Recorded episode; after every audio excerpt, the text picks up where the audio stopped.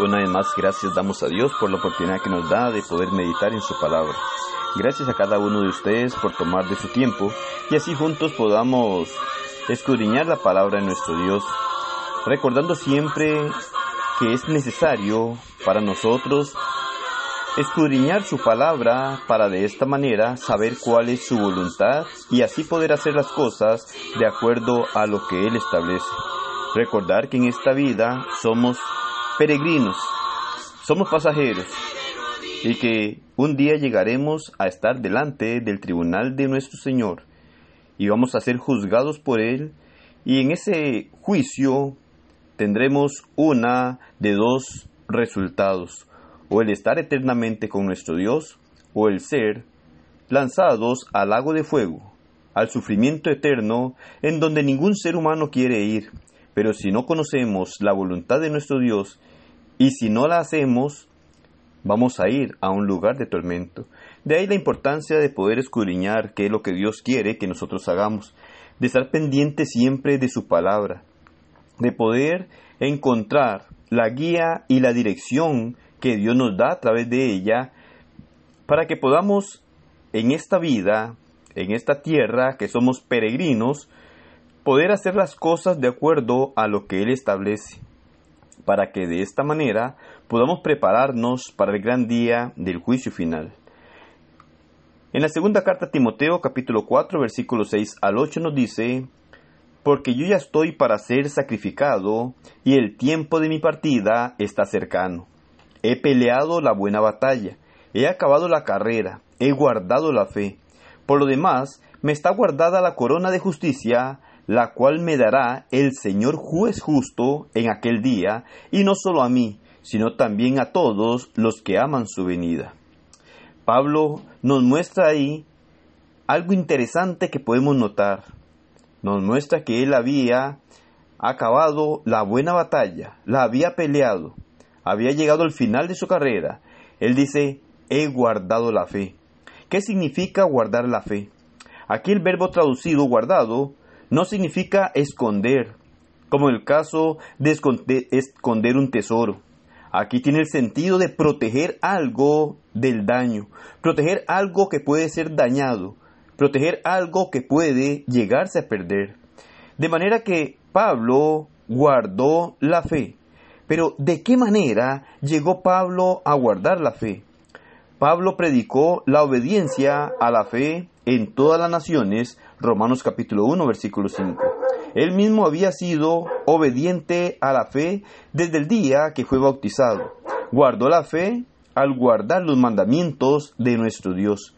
1 Corintios 7, 19, capítulo 9, versículo 24 al 27. Cuando llegamos a poseer algo valioso, no solamente lo guardamos, sino también lo protegemos así como debemos guardar la unidad del Espíritu en el vínculo de la paz, Efesios 4.3. Debemos guardarnos sin mancha a Dios, Santiago 1.27.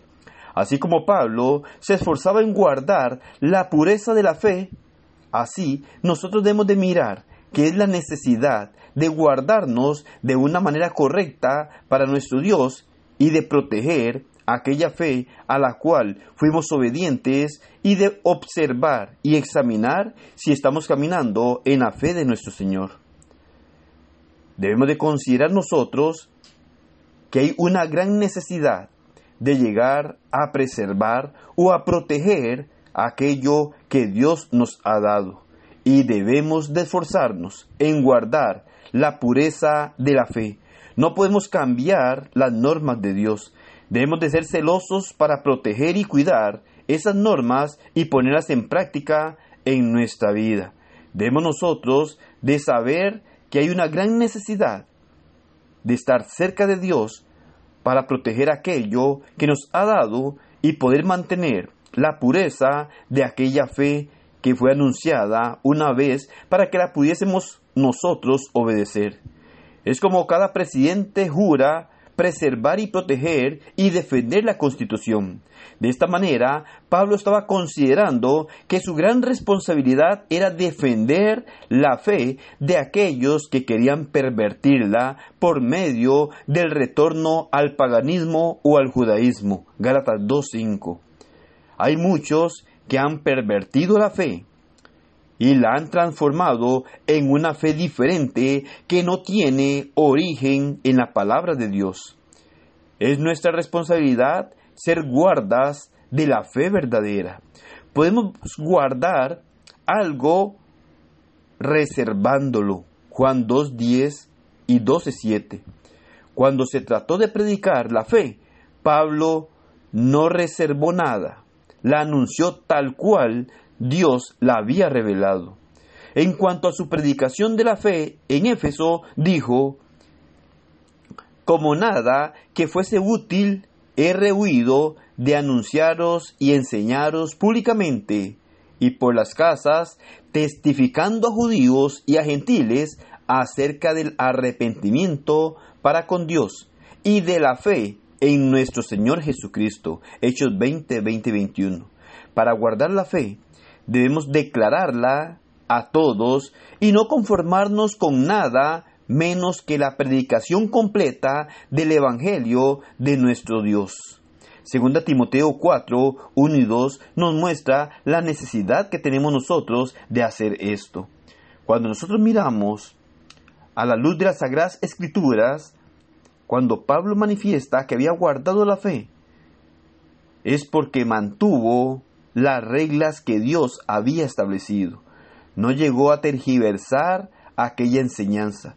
Hoy en día miramos muchas formas diferentes de presentar el Evangelio de nuestro Dios, cambiando las normas que Dios ha establecido a través de su palabra.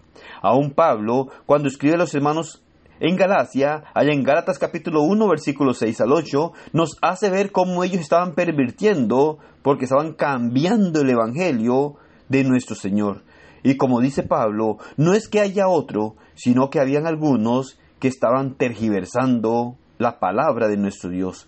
Hoy debemos de tener cuidado en esto y debemos de conservar la palabra pura tal cual Dios la ha dejado. De ahí que miramos nosotros la gran necesidad de conocer la voluntad de Dios, de conocer su palabra para respetarla.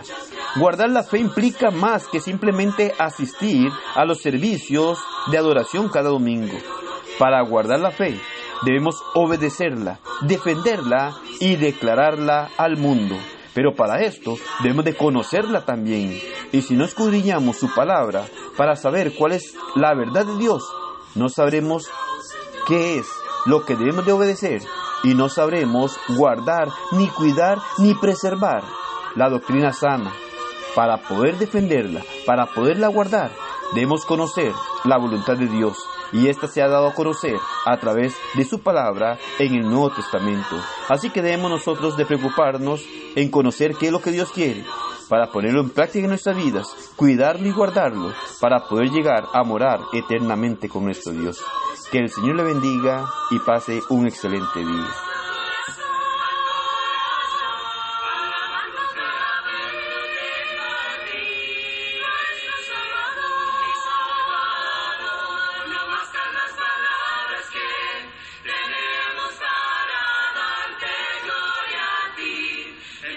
so you know.